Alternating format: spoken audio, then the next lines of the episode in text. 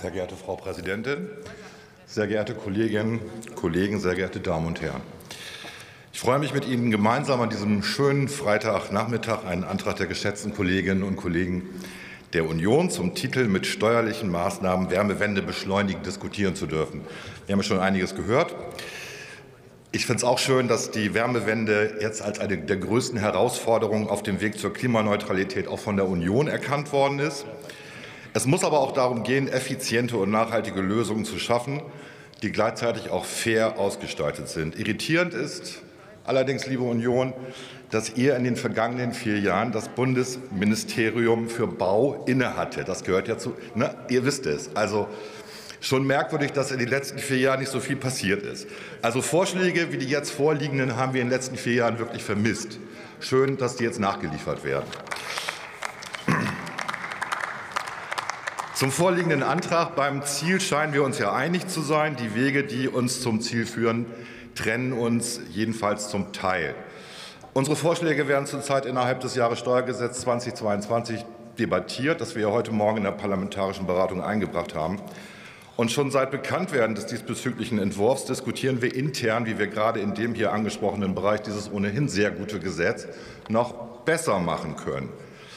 Der Regierungsentwurf zum Jahressteuergesetz 2022 sieht schon erhebliche Verbesserungen vor, liebe Kolleginnen und Kollegen der Union. Das müssten Sie zur Kenntnis genommen haben. Dabei steht der Abbau steuerlicher Investitionshemmnisse und der gezielte Anreiz neuer steuerlicher Investitionen bei der Produktion von Sonnenenergie im Fokus mit weitreichenden Steuerfreiheiten bei der Einkommensteuer.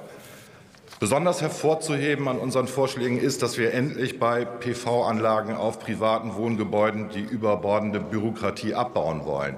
Da sind wir ganz bei Ihnen, da sind wir auch bei allen anderen, weil es nervt. Ähm, ich habe es auch versucht, es nervt. Wir sorgen dafür, dass Betreiber kleiner PV-Anlagen nichts mehr mit dem Finanzamt zu tun haben werden und das Finanzamt übrigens auch nichts mehr mit den Betreibern dieser Anlagen. Und wir werden, wie gesagt, das Jahressteuergesetz noch ergänzen. Uns Freien Demokraten schwebt vor, dass auch institutionelle Anbieter in der Wohnungswirtschaft die Möglichkeiten der PV besser nutzen können, ohne dadurch Nachteile beispielsweise bei der Gewerbesteuer zu haben. Nur so wird es möglich sein, das riesige Potenzial der Photovoltaik bei der dezentralen Versorgung mit Strom zu nutzen. Und das Bemerkenswerte ist, liebe Union, dass Sie hier weiter Dinge vorschlagen, die für uns wahrlich keine Neuigkeiten sind. Eine Verlängerung der Sonderafa für Mietwohnungsneubau haben wir auch schon. Eine Verdopplung der Abzugsmöglichkeiten bei der energetischen Sanierung von selbstgenutztem Wohneigentum. Die Modifikation von KfW-Programmen, damit etwa die Finanzierung von Eigenheimen und Investitionen der Wohnungswirtschaft, die der Alterssicherung dienen, berücksichtigt werden. Also an vielen der Vorschläge, die sich hier in dem Antrag zusammenbringen, arbeiten wir schon. Wir haben uns das ambitionierte Ziel vorgenommen, 400.000 neue Wohnungen pro Jahr zu bauen und ohne entsprechende, vor allen Dingen auch steuerliche Investitionsanreize an Privatinvestoren halten wir Freien Demokraten dieses Ziel auch für unerreichbar. Von daher, ja. Lediglich zeigt Ihre lange Liste natürlich, und ich wiederhole mich da sehr gerne, wie wenig in den letzten vier Jahren in diesem Bereich geschehen ist. Und das holen wir jetzt auf.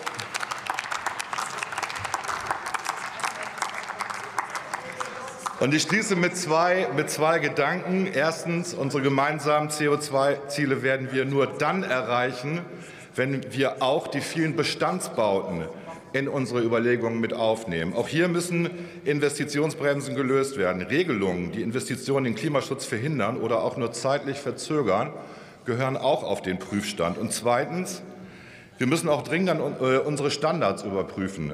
Es ist ein Problem, wenn Standards so gesetzt werden, dass deren Einhaltung nicht rentabel darstellbar ist, gerade für die Investoren.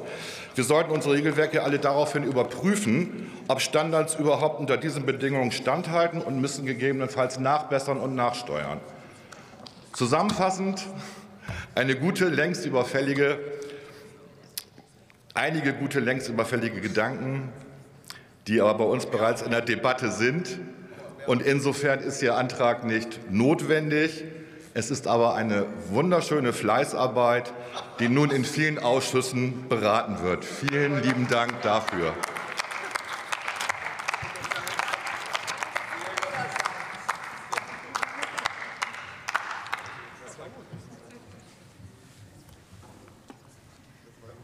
Das Wort hat die Kollegin Susanne Hörl für die CDU-CSU-Fraktion.